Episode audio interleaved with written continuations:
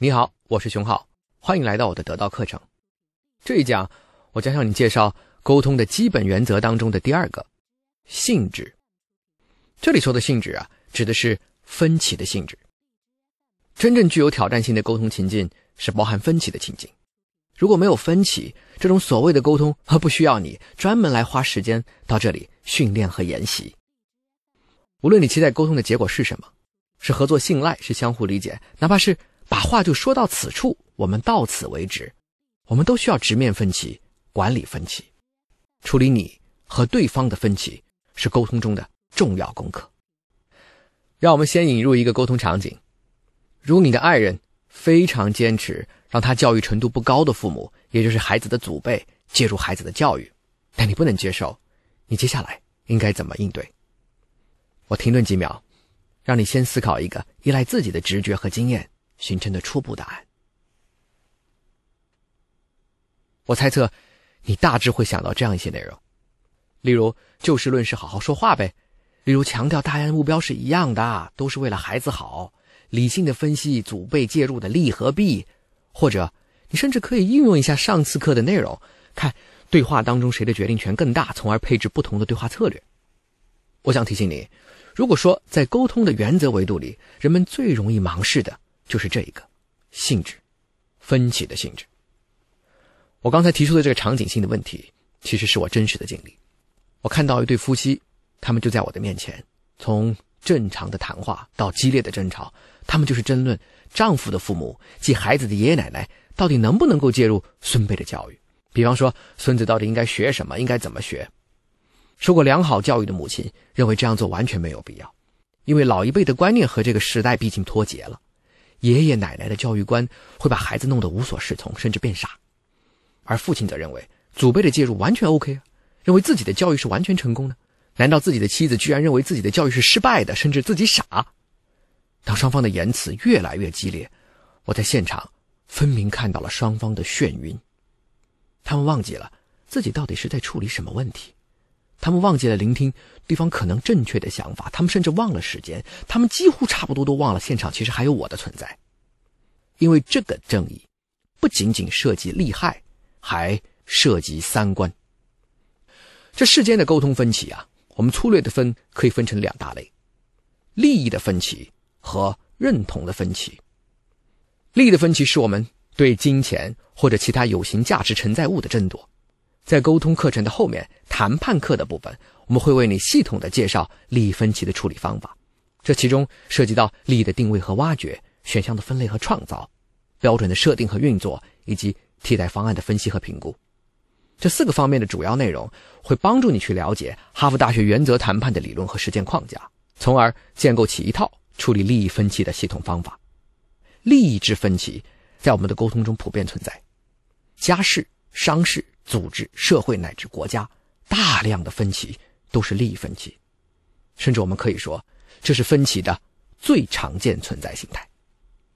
但请你记住，利益分歧不是唯一的分歧，除了利益分歧，还有第二种认同分歧。不知道你有没有这样的体验啊？你在社交媒体闲逛，突然你看到一个人对公共议题发表了与自己完全不同的想法。你会瞬间感觉到自己的三观被严重冒犯。你觉得我的朋友圈、我的微博好友里怎么还有这种人呢？他的脑子进水了吧？这种情绪化的冲击是如此之真实，甚至有的时候你会直接动手把对方拉黑。啊，世界重新回归和谐。在今天这样一个认同分立的多元时代，很多议题都能够激发起一个人底层价值观的激烈反弹。我给你一个这类问题的不完备清单：特朗普。蔡徐坤，转基因，律师为穷凶极恶的坏人去辩护。日本问题，男女有别，歧视还是敏感，各种政治正确。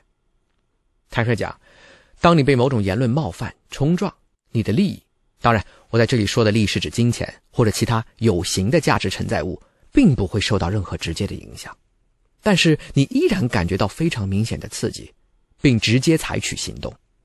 这种现象就在很大程度上涉及认同的分歧。认同这个概念，英文叫 identity，它被翻译成身份认同。它是指一个人的自我意识，也就是对我是谁这个问题最重要和最根本的内在心理认知。按照哈佛大学教授丹尼尔·夏皮罗的理论，丹尼尔·夏皮罗是哈佛大学谈判项目的副主任，是一名著名的心理学家。他认为，认同有五个支柱，夏皮罗教授称之为 “belief 模型”，即信仰 （beliefs）、仪式 （rituals）、忠诚 （allegiance）、价值观 （values） 以及情感上的重要经历。emotionally meaningful experiences，情感上的重要经历，比方说你在恋爱过程中遭受的背叛，你在海外遇到危险时，国家给你提供了强有力的救助等等。是的，信仰、仪式、忠诚、核心价值观、情感上的重要经历，这些都在形塑你，形塑你自我的精神。从这五个维度，它构成了你认同的核心内容。所以，如果你这五个维度遭受冒犯，你会感受到的是认同分歧的强烈冲击。我想要提醒你，如果在对话的过程中，你发现你和对方的分歧的性质绝不仅仅只是涉及一些简单的利害得失，而是触碰到了对方深刻的价值基础，涉及到信仰、情感当中的重要的经历，请你把对话过程暂停。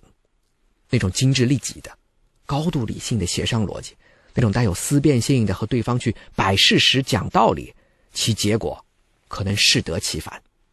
人们一旦进入认同的分歧，情绪会被快速激活，双方会进入某种叫眩晕的状态。这是一种特殊的心理状态，在这种状态中，他看不见别人，他只看得见敌人。他们不会认为对方只是提出了另外一个不同方案、想法、动议的普通人，而是认为对方想要摧毁自己。但是自己又哪里那么容易被摧毁呢？我支持我的父母，这是孝道。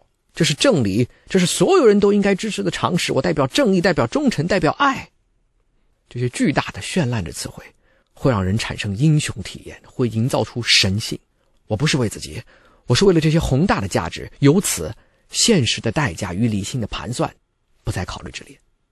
由此，大大的压缩了理性对话的空间，使得对方成为敌人，一个弱智、笨拙的敌人，甚至畜生、恶魔，而忘了。对方和我一样，始终只是一个普通人。在那场夫妇关于孩子教育的争论中，他们已经争吵得面红耳赤了。直到我用两个问题打断了他们。我问：“你们这样说话，这种状态能解决你们的分歧吗？”我这是在提醒他们意识到理性对话的目标。第二，我说：“你们对这个问题为什么会有如此激烈的意见？注意，你们不要给我讲道理，我想听你们的故事。”是的，不是道理，而是故事。故事可以把敌人重新还原为一个活色生香的人。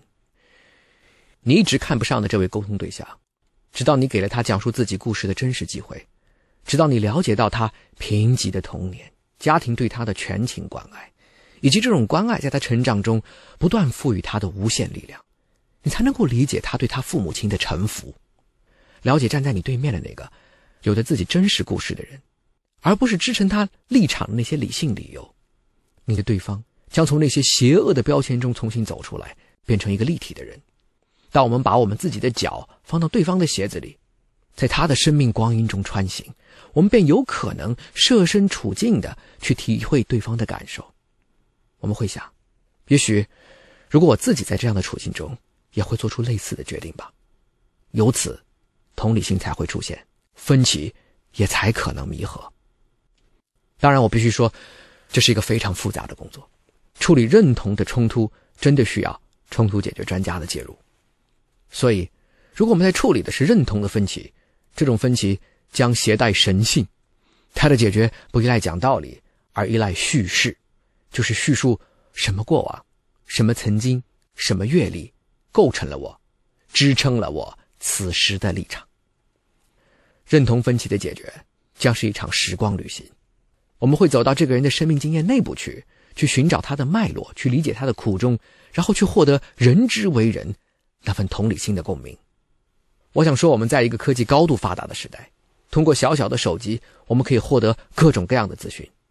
但我同时也想提醒你，在今天这个猜你喜欢的时代里，大量的资讯 APP 都是你精神世界的弄臣。